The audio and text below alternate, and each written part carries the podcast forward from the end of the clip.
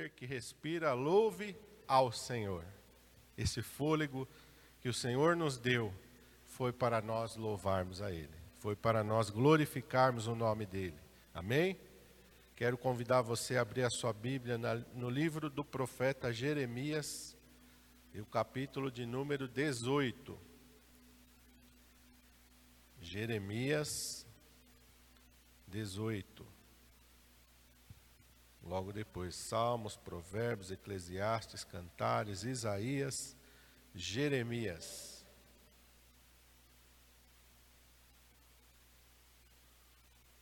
Foi chamado o profeta chorão, por causa da sua incessante intercessão sobre o reino de Judá, sobre os filhos de Israel.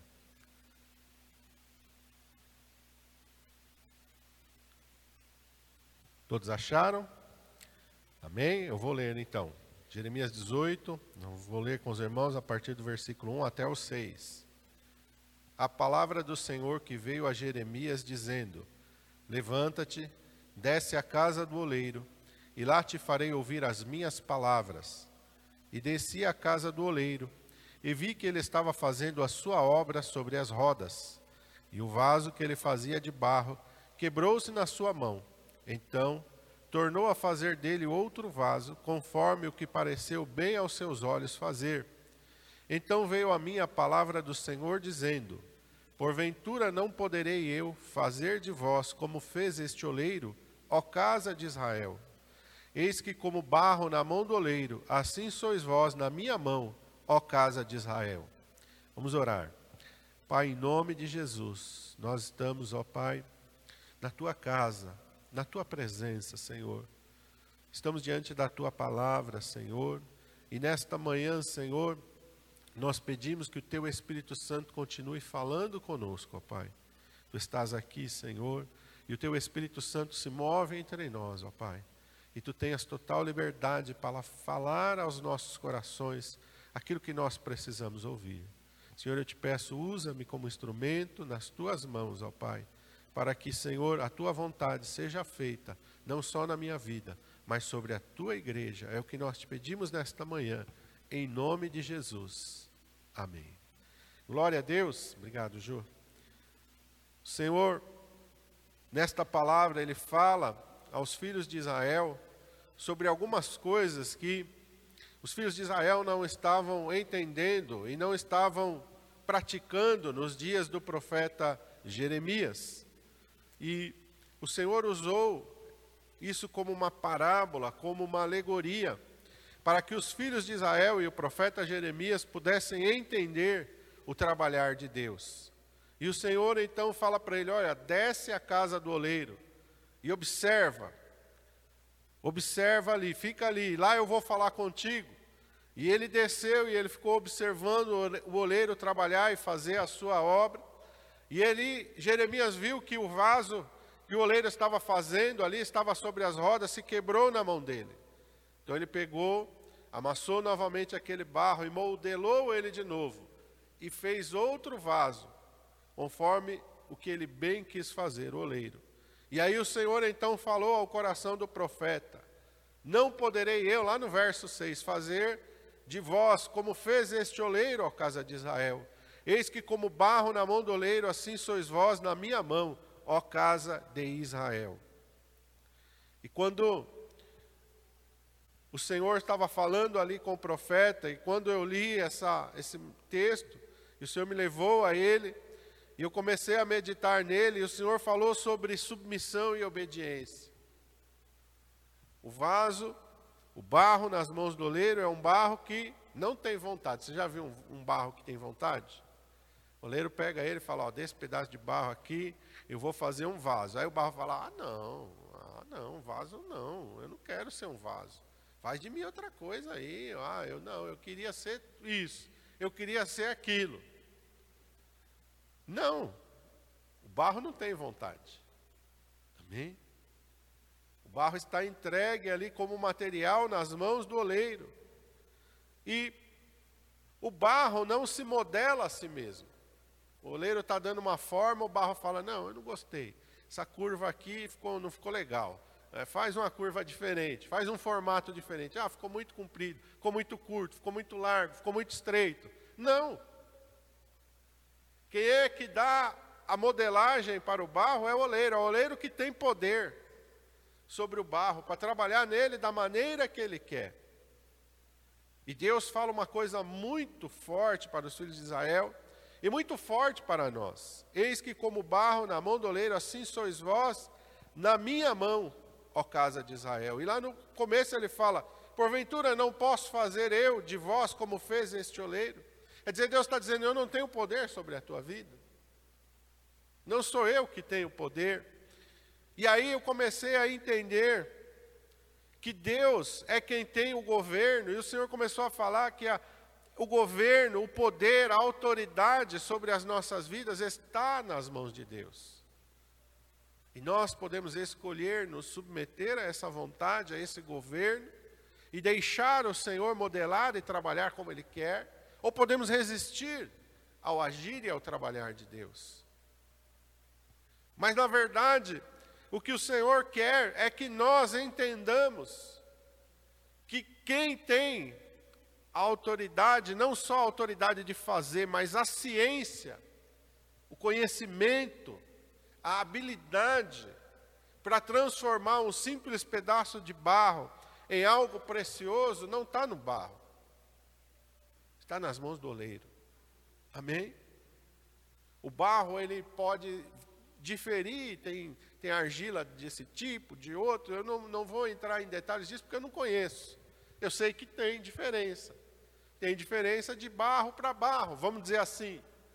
Mas uma coisa é certa: quem tem habilidade continua sendo oleiro. Ele pode pegar diferentes tipos de barro. Ele pode dizer: olha, esse barro fica melhor eu fazer isso, aquele barro fica melhor eu fazer aquilo esse barro eu posso modelar dessa maneira, aquele barro eu posso, fica melhor eu modelar de outra maneira, mas o, a, a condição de fazer, de modelar e de definir o que vai ser feito, continua nas mãos do oleiro e não do barro. E o Senhor foi, através disso, o Espírito Santo foi ministrando ao meu coração, por mais, vamos dizer assim, absurdo que possa parecer, se o barro tivesse vontade, ainda não estaria nele a condição de se formar, de se modelar.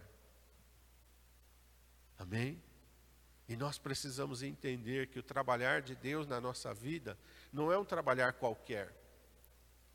É um trabalhar, meu irmão amado, que Deus está levando a nossa vida, e se nós deixarmos Deus trabalhar, e se nós deixarmos Deus modelar, e se nós nos submetermos à vontade de Deus, Ele vai nos levar para algo que nós não poderemos alcançar sem Ele. Por isso que Jesus falou: sem mim nada podereis fazer. Não adianta a gente querer fazer acontecer, a gente ter boa vontade, a gente ser esforçado, a gente isso, aquilo, sem o oleiro, nós não somos nada. Somos apenas um pedaço de barro. Amém? Quem tem a capacidade de transformar o barro e de dar um valor, de dar uma utilidade para o barro, é o oleiro. É Deus. É Deus é que tem essa capacidade. E Deus só vai fazer isso naquele barro que estiver sujeito ao trabalhar dele. Amém?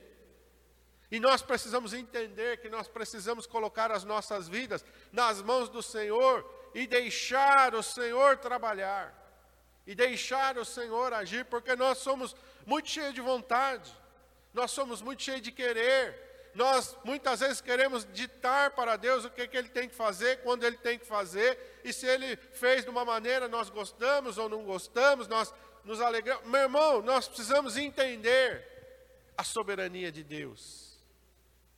E nós precisamos nos humilharmos sobre a potente mão de Deus. Agora você está entendendo o que a Bíblia vai falando de diversas maneiras, mas vai nos levar para mesmo fim. Humilhar-vos sobre a potente mão de Deus, para que Ele vos exalte. Deixa Deus trabalhar, não é você. Deixa Deus conduzir, deixa Deus modelar, deixa Deus fazer a sua obra na sua vida. Olha o que está escrito lá em Romanos capítulo 9, vamos lá. O apóstolo Paulo também fala sobre isso. Em Romanos capítulo 9, não da sua mente nem do seu coração, mas é o Espírito de Deus falando ali através do apóstolo Paulo para a igreja. Romanos 9, versículo 20 e o 21.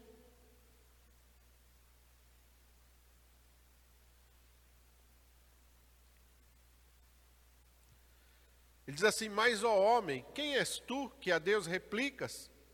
Porventura a coisa formada dirá ao que a formou: Por que me fizestes assim? Ou não tem o oleiro poder sobre o barro, para da mesma massa fazer um vaso para a honra e outro para a desonra? Não tem o oleiro poder sobre o barro? Amém? Quem tem poder sobre o barro é o oleiro. E do mesmo barro ele pode fazer um vaso para a honra e outro para a desonra.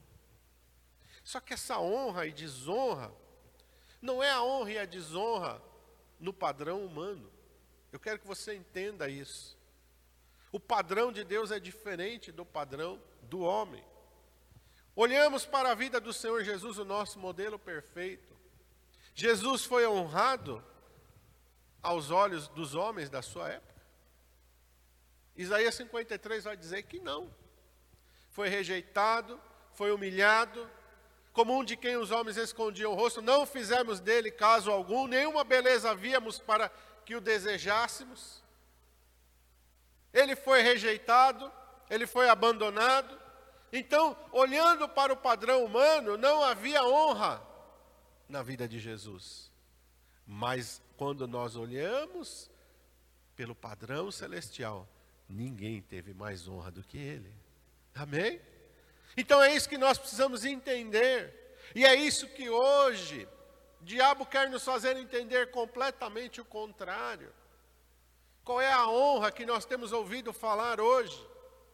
É o aplauso dos homens, é a aprovação da sociedade, Hoje as pessoas fazem de tudo, até aqueles que são pregadores, muitas vezes para não serem cancelados.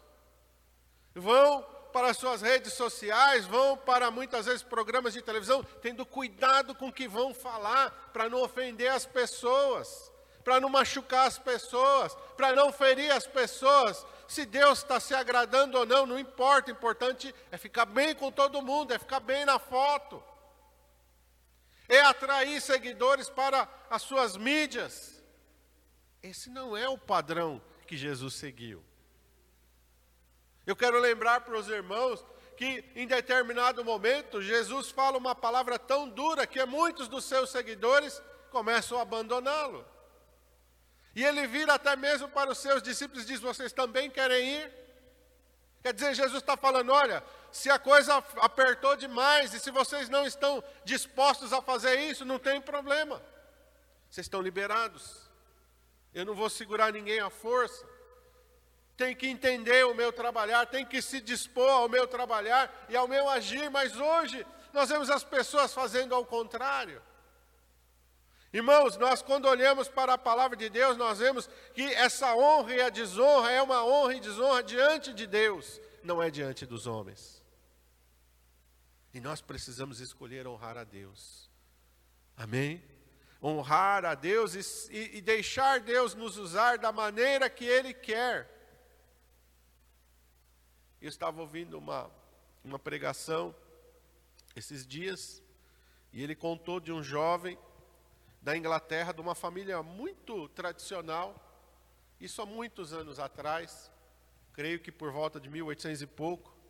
E esse jovem, ele falava muito bem, ele tinha muito êxito nos seus estudos, mas ele era um servo do Senhor.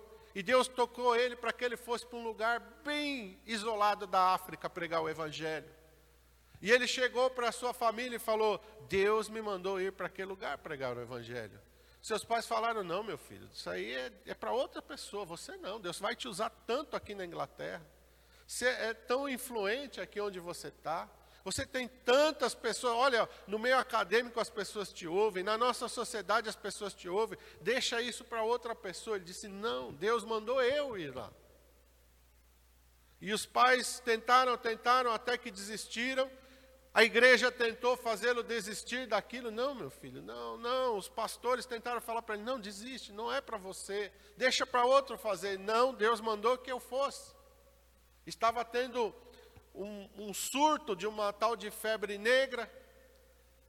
E ele foi mesmo assim. Ninguém dissuadiu ele de mudar de ideia, porque ele tinha convicção do chamado dele. E ele chegou nesse local e pouco tempo que ele estava ali, antes mesmo dele iniciar o seu ministério, ele comeu uma comida preparada no local que não foi devidamente esterilizada e pegou a febre negra e ele morreu pouco tempo depois. Ele não chegou a pregar para ninguém naquele local. Ele não chegou a abrir uma igreja, ele não chegou a testemunhar para ninguém. Mas a morte dele impactou tanto aquele local que os líderes tribais começaram a falar: venham ver o homem branco que nos amou, que veio aqui e morreu por nós. E aí aquilo comoveu todo aquele lugar, e, e todos aqueles povos tribais começaram a ir àquele lugar. E depois disso, as portas do Evangelho se abriram de uma tal maneira que milhares se converteram naquele lugar por causa da vida daquele jovem sem dizer uma palavra, mas com a vida dele. E quando nós olhamos para isso, aos olhos do mundo, ele perdeu a vida dele, ele desperdiçou a vida dele. Mas diante de Deus, Jesus fala: se o grão de trigo caindo na terra não morrer, ele fica só, mas se morrer, dá muito fruto. Aquele jovem morreu muito antes de morrer na África, ele morreu lá na Inglaterra. Quando ele ouviu a voz de Deus, ele decidiu morrer para si mesmo.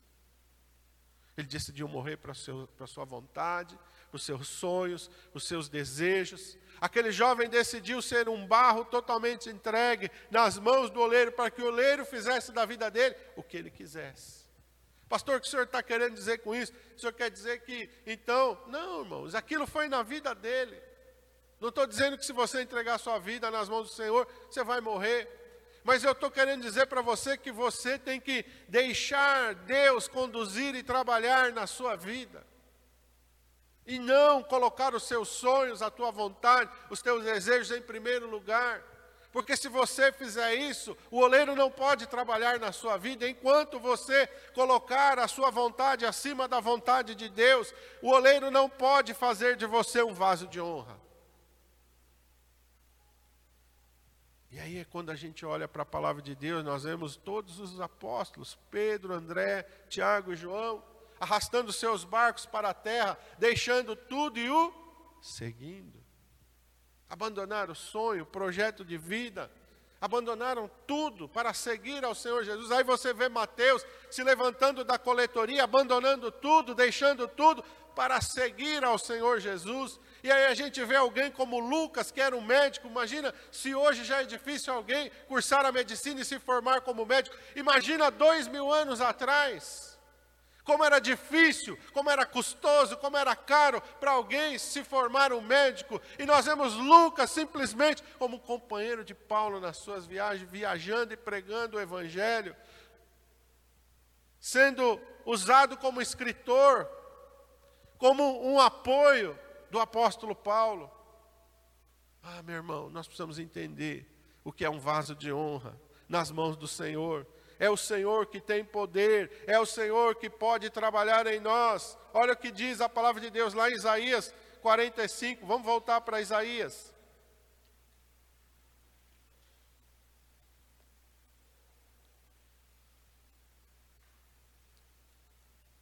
Versículo 9.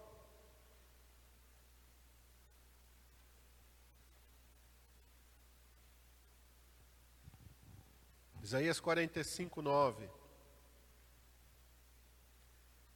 Ai daquele que contende com o seu Criador, sendo caco entre outros cacos de barro. Porventura dirá o barro ao que o formou: O que fazes?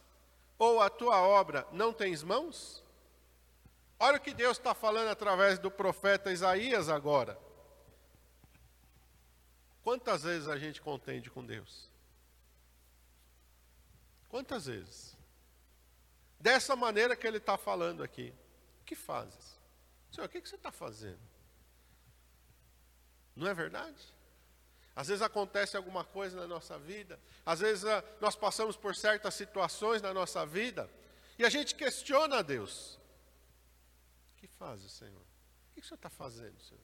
Será que o Senhor sabe o que o Senhor está fazendo? Será que o Senhor sabe o, como eu sou? Que, que eu gosto, o que, que eu não gosto, o que eu Meu irmão, quantas vezes a gente fica contendendo com Deus? Ai daquele que contende. Por que ai? Porque não está entendendo porque está privando o trabalhar e o agir de Deus na sua própria vida. Quem somos nós para dizer para Deus o que, que o Senhor está fazendo, por que, que o Senhor fez assim, por que, que o Senhor não fez daquele jeito? Ah, acho, acho melhor se fosse assim. Ai de nós, irmãos, quem somos nós? Para dizer para o Senhor o que, que Ele está fazendo, como que Ele tem que fazer, olha, seria bom, ah, eu gostaria, meu irmão. Ai, e aí, quando eu olho para o livro de Jó, e Jó está todo momento querendo entender, questionando a Deus, querendo razão, querendo sentido. E aí, até que Deus fala com ele: Ó, oh, você quer entender? Coloca de pé, eu vou falar com você, e você me responde. E Deus começa a falar com Jó, Deus termina de falar, sabe o que Jó responde para Deus? Senhor, eu falei de coisas altas demais para mim que eu não poderia compreender. Eu me abomino no pó e na cinza. Coloco a minha mão sobre os meus lábios para que eu não fale mais besteira. Pensei que tudo podes, meu amado, e que nenhum dos teus planos pode ser frustrado eu estou falando de coisa, estou delirando, eu nunca vou entender o teu trabalhar, o teu agir, eu nunca vou compreender a tua mente. Paulo depois vai falar: quem é que compreendeu a mente do Senhor? Quem é que foi o seu conselheiro? Porque dele, por ele, para ele são todas as coisas. Deixa Deus trabalhar, deixa Deus agir, deixa Deus conduzir, deixa Deus fazer, porque Ele é Deus. Nós somos barro, Ele é Deus, Ele é oleiro, e nós apenas um barro, não vamos querer interferir no trabalhar do oleiro. Quando nós olhamos para a vida do Senhor Jesus, nós encontramos o um exemplo perfeito. Eu quero ir com você para Hebreus capítulo 10. Jesus desceu do céu para nos salvar, mas Jesus também desceu do céu para ser o exemplo perfeito para as nossas vidas, aquele que nós devemos olhar, imitar e segui-lo. Amém? Não é possível ser um cristão sem seguir a Jesus. Não é possível ser um cristão sem imitá-lo, sem procurar ser como ele. Não adianta. Se a gente quiser ser cristão, mas eu não quero imitar Jesus, eu não quero fazer o que ele fez, então nós não entendemos o Evangelho, não compreendemos o Senhor Jesus Cristo, porque ele veio para nos chamar a seguir após ele. Ele veio e diz: Vem, da mesma maneira que ele disse para Pedro, André, Tiago e João, da mesma maneira que ele disse para Mateus e para todos eles, ele passou um dia na nossa história e disse: Vem, aleluia. E você pode decidir se você vai segui-lo ou não, ou fazer como muitos que ficaram olhando ele de longe, como Nicodemos, eu não vou me envolver muito, porque se eu me envolver muito, eu tenho muito desse mundo para perder. Você pode fazer como jovem rico e olhar e dizer: "Olha, eu não vou seguir a ele, porque se eu for, eu vou ter que abrir mão de muita coisa da minha vida, da minha história. Eu não estou preparado para fazer isso". Você pode fazer como uma destas pessoas ou você pode fazer como daquelas que abriram mão de tudo e seguiram a Ele. Amém? O que, que diz aqui em Hebreus capítulo 10, o versículo 7? E depois eu quero ler o versículo 9. Então disse: Eis aqui venho. No princípio do livro está escrito de mim, para fazer, ó Deus, a tua vontade. Versículo 9. Então disse: Eis aqui venho para fazer, ó Deus, a tua vontade. Tira o primeiro para estabelecer o segundo. Hebreus capítulo 10 está falando de sacrifício. Não está falando, meu irmão amado, de honra diante dos homens, não está falando de riqueza e de glória, está falando de sacrifício. E Jesus entendeu o plano de Deus. O plano de Deus era que ele descesse do céu para morrer na cruz do Calvário. O plano de Deus era que Jesus viesse e entregasse a sua vida. O plano de Deus era que Jesus viesse e derramasse o seu sangue como propiciação pelos nossos pecados. Jesus, sabendo de tudo isso, diz: Eis aqui estou, ó Deus, para fazer a tua vontade. Se é necessário eu ir à cruz, eu vou. Pode me colocar na cruz. Se é necessário me pregar na cruz, pode me pregar. Se é necessário verter o meu sangue, pode verter. Se é necessário entregar a minha vida, eu entrego a minha vida, Senhor faça a tua vontade em mim. E aí eu me lembro de Jesus no Getsemane, dizendo, Pai, ele estava angustiado, a palavra de Deus diz, a sua alma estava cheia de tristeza até a morte. Ele tinha o poder de escolha e de decisão, mas ele diz, Pai, nas tuas mãos eu coloco a minha vida, faz que não seja feita a minha, mas sim a tua vontade. E no último suspiro dele na cruz, Pai, nas tuas mãos entrego o meu espírito. Faz a tua vontade até o fim. Esse é o modelo para nós. O modelo para nós não é o modelo que Satanás está pintando hoje em dia, não, e colocando revestido de uma teologia moderna e pós-moderna. Não, esse não é o modelo para nós, esse é o modelo do inferno, esse é o modelo do diabo, em que o modelo é o sucesso do mundo, é a glória dos homens. Esse modelo não é o modelo de Jesus, esse é o modelo do inferno. O modelo de Jesus Cristo é de entrega, é de submissão, é de sacrifício. Esse é o modelo perfeito para nós de um barro totalmente entregue nas mãos do seu oleiro. Esse é o modelo perfeito para mim e para você. Hoje em dia nós temos uma teologia que quer nos mostrar que Deus vai se curvar e fazer a tua vontade. É mentira. Está errado. Deus não vai se curvar diante da minha nem da tua vontade. Deus não é nosso escravo, Deus não é nosso servente. Eu não posso, meu irmão amado, é como alguns dizem, não, coloca Deus contra a parede. Quem somos nós para colocar Deus contra a parede, irmão? Quem somos nós? Se a palavra do diabo na boca de alguém, o servo se humilha, se submete, o servo abre a boca e diz: Faça a tua vontade e não a minha. É isso que sai da boca do servo, é isso que sai da boca do Cordeiro de Deus, é isso que sai da boca do nosso exemplo. Faça a tua vontade e não a minha. É essa, meu irmão amado, que é a nossa, nossa, nosso padrão e o nosso modelo. Romanos 15, 3, para você entender. Paulo fala algo que muitas vezes nós achamos que ah, tudo bem, né? Ah, Jesus era Jesus, eu sou eu. Tem muita gente que tem esse pensamento, né? Ah, Jesus era Jesus, eu sou eu, Deus sabe. Irmão, para com isso. Romanos 15, 3.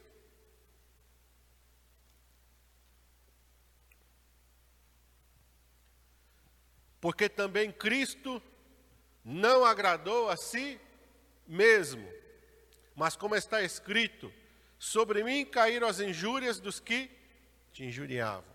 Quer dizer que Cristo, então, foi contra a sua vontade? Não, meu irmão, não é isso que ele está dizendo. Está dizendo que Cristo se agradou em fazer a vontade de Deus. Ele não buscou a sua própria vontade. Ele buscou a satisfação pessoal dele. Amém? Como ser humano, ele também teve tentações. A Bíblia diz que ele foi tentado em tudo diabo veio e ofereceu riqueza e glória, sim ou não? Mostrou todos os reinos deste mundo, toda a glória deles e disse: Tudo isso é meu, porque a mim me foi entregue. Tudo isso te darei, se prostrado, me adorares. Ele foi tentado, foi tentado quando ele estava com fome. Transforma essas pedras em pães. Ele foi tentado, meu irmão. Você tem poder mesmo, joga, te atira daqui do templo para baixo. Você confia mesmo na palavra de Deus? Olha, no Salmo 91 está escrito que ele vai dar ordens aos seus anjos. Ele foi tentado, mas ele não agradou a si mesmo. Não buscou o aplauso dos homens, as injúrias dos que te injuriavam caíram sobre mim. Jesus não buscou aplauso. Jesus não, não buscou tapinha nas costas. Jesus veio para fazer a vontade do Pai. Se as pessoas o odiavam, rangiam os dentes contra ele, pegavam em pedras para apedrejá-lo, tentaram atirá-lo de um precipício abaixo, não importa. O importa, o que importa é fazer a vontade de Deus. Qual é o perigo, irmão? Em Êxodo, capítulo 2, verso 11 a 15, nós temos Moisés como filho da filha de Faraó, como varão poderoso em obras e palavras, tentando fazer aquilo que Deus queria que ele fizesse na sua própria força. Resultado, assassinou o egípcio e foi rejeitado pelos filhos de Israel.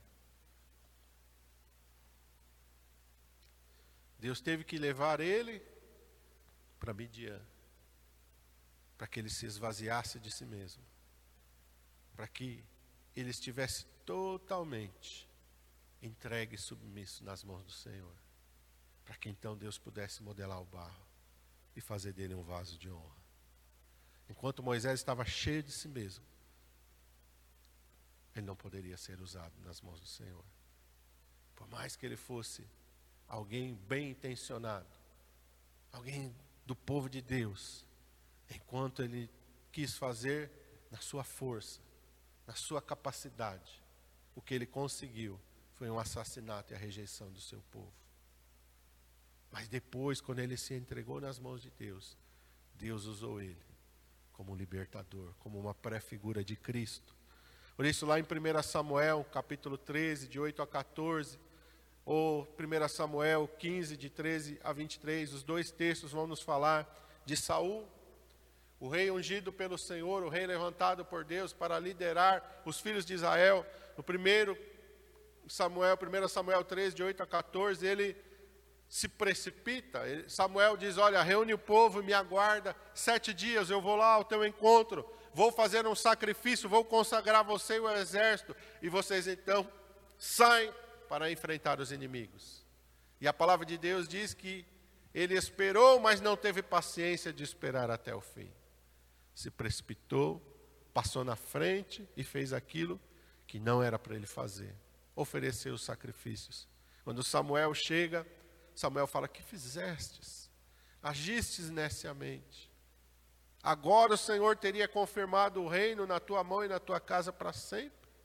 Mas agora o Senhor te rejeitou, porque você é alguém precipitado, alguém que não sabe esperar, alguém que, que não sabe o meu trabalhar, o meu agir, alguém que não sabe confiar em mim. Depois, lá no capítulo 15, de 13 a 23, Deus manda ele com uma ordem, ele vai, mas ele faz aquilo que ele acha que deve ser feito, ele poupa o gado, ele poupa o rei dos Amalequitas. E aí, quando Samuel chega, ele diz: Olha, eu fiz a vontade de Deus. E Samuel fala: Então, que balido de ovelhas é esse que eu escuto? Que barulho de bois é esse que está no meu ouvido?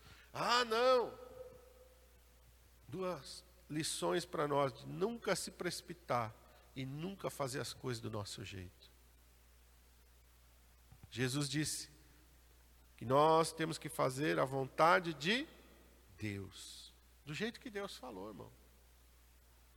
Num determinado dia, Jesus curou um cego em Jericó, chamado Bartimeu, sem cuspir no chão, sem fazer lodo.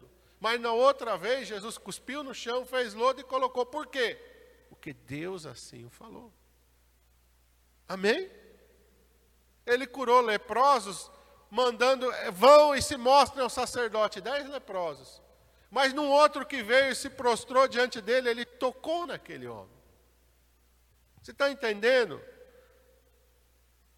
Pai estava direcionando ele para fazer as coisas, e ele fez exatamente aquilo que o pai ordenou que ele fizesse. Se o pai mandava ele tocar, ele tocava. Se o pai mandava, não, manda eles ir se mostrar ao sacerdote, ele falava. Deus mandava ele cuspir no chão, ele cuspia, faz lodo, coloca. Manda ele ir no tanque de Siloé, ele fazia. Se, da outra vez Deus não mandou ele fazer, ele não fez. Nós precisamos estar submissos à vontade do Pai. E eu quero terminar com outro exemplo de mal, né? A princípio, esse de Moisés, de Saul, são maus exemplos. Depois Moisés foi usado por Deus, porque Deus, deixou Deus trabalhar na vida dele, mas infelizmente Saul não deixou. E esse profeta de 1 Reis, capítulo 13, versículos 21 a 24 também, não soube fazer aquilo que Deus tinha falado com ele. O reino tinha se dividido. Jeroboão estava governando sobre o reino ah, do norte. Jeroboão, então, para que os filhos de Israel que moravam no reino do norte não fossem a Jerusalém adorar a Deus por causa da incredulidade do seu coração. E Deus tinha dito para ele que se ele fosse fiel, iria constituir uma dinastia para ele tão firme e tão forte quanto a de Davi. Mas o seu primeiro ato de governo foi levantar dois bezerros de ouro para impedir o povo de adorar a Deus. E Deus então manda um profeta sair de Belém de Judá, ir até lá profetizar contra ele. E esse homem se levanta e vai e faz aquilo que Deus manda. Porém, quando Deus mandou que ele fosse, Deus fala: lá naquele lugar, você não vai comer pão e você não vai beber água. Você vai por um caminho e você volta por outro. Não volta pelo mesmo caminho. Aquele homem saiu da sua terra, viajou, colocou-se diante do rei com risco de ser morto, profetizou contra o rei, o rei cirou contra ele, mandou que ele fosse preso, mas a mão do rei se secou, ele orou, o rei rogou a ele que orasse, ele orou, Deus restituiu a mão do rei. O rei convidou para que ele ficasse, ele falou: Não, não posso ir, ele está voltando, ele está fazendo a vontade de Deus. Mas então a palavra de Deus diz que naquele lugar havia um profeta velho que ouviu aquilo e foi lá e enganou ele disse: Olha, eu sou profeta como você, sou servo de Deus como você, Deus mandou você voltar e comer pão na minha casa. Ele disse: Não, mas Deus falou para mim, não, não, mas Deus falou que agora é para você fazer isso.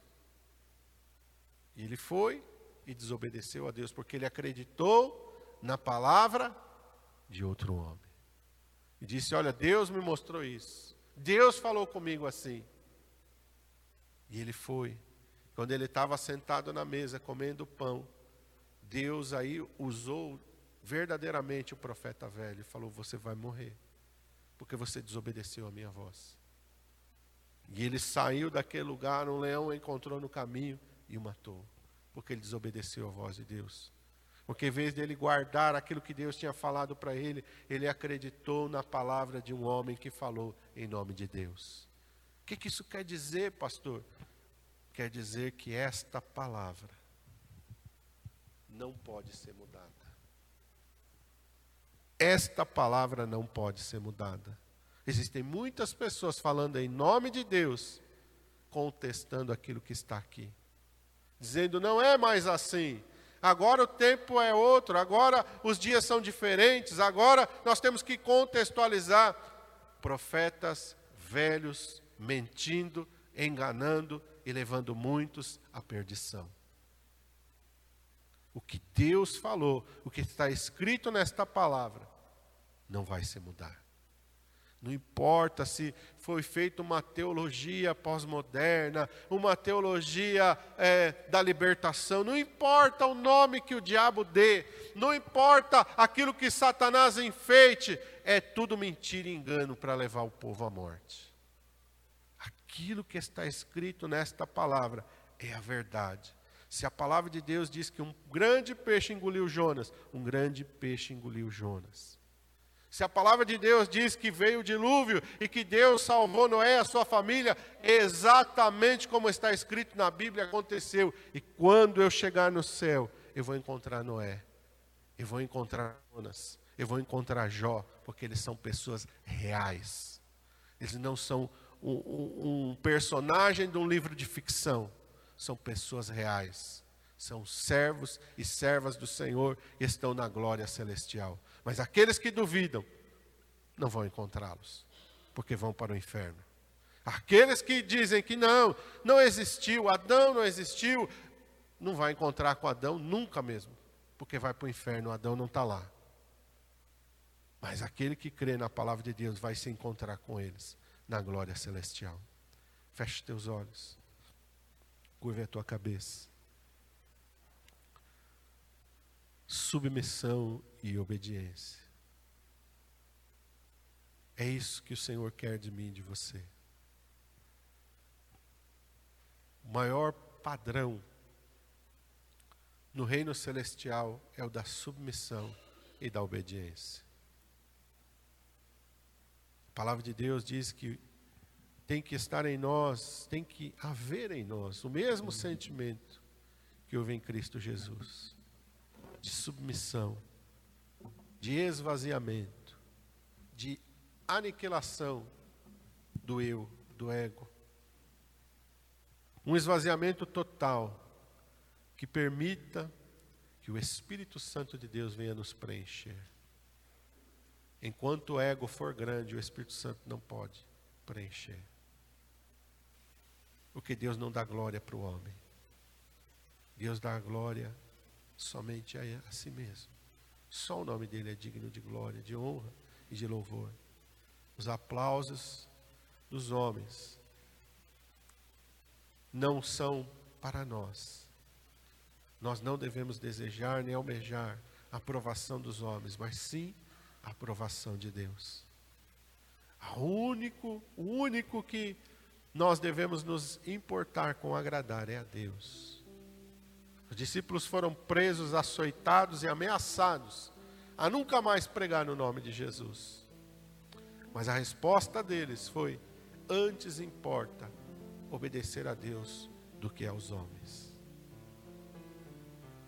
Nós temos que estar nesse nível de submissão, como Sadraque, Mesaque e Abednego. O rei ameaçou, vou tocar de novo, vou repetir a cerimônia ao rei. Não precisa fazer nada disso. Porque nós não vamos mudar. Se o nosso Deus, a quem nós servimos, quiser nos livrar, Ele vai nos livrar não somente da fornalha de fogo ardente, mas das tuas mãos também. Se não, se for para nós morrermos queimados, estamos prontos fica sabendo que nós não serviremos a teus deuses. E nem adoraremos a estátua de ouro que levantaste. Não vamos nos curvar. Não vamos te agradar, rei. Vamos agradar a Deus. Saiu o edito, Daniel. 30 dias você não pode orar. Agora é que eu vou orar. Porque eu vou agradar a Deus. Daniel, você vai ser lançado na cova dos leões. Não tem problema. Vamos fechar a janela, Daniel, vamos te esconder. Não. Eu não vou me esconder de nada nem de ninguém. Pode deixar as janelas abertas, eu vou orar. Eu vou buscar a face do único que eu quero agradar. Aleluia. É esse padrão e esse exemplo que Deus quer que nós sigamos. O padrão de Noé e não se corrompeu. Viveu num mundo corrompido como o nosso, mas não se contaminou. Andou com Deus. Às vezes você está num lugar em que todo mundo é ímpio, mas você não tem que ser ímpio igual eles. Às vezes você está no meio de pessoas que têm a boca suja, não suja a sua boca como eles. Às vezes você está no meio de um lugar em que todo mundo é malicioso, não seja malicioso como eles. Às vezes você está num lugar que todo mundo zomba da, das coisas de Deus, não zombe das coisas de Deus, não seja como eles. O que agrada a Deus é sermos fiéis, como Noé. Noé agradou ao Senhor, porque ele não foi como todo mundo, ele foi diferente. Deus nos chamou para sermos diferentes.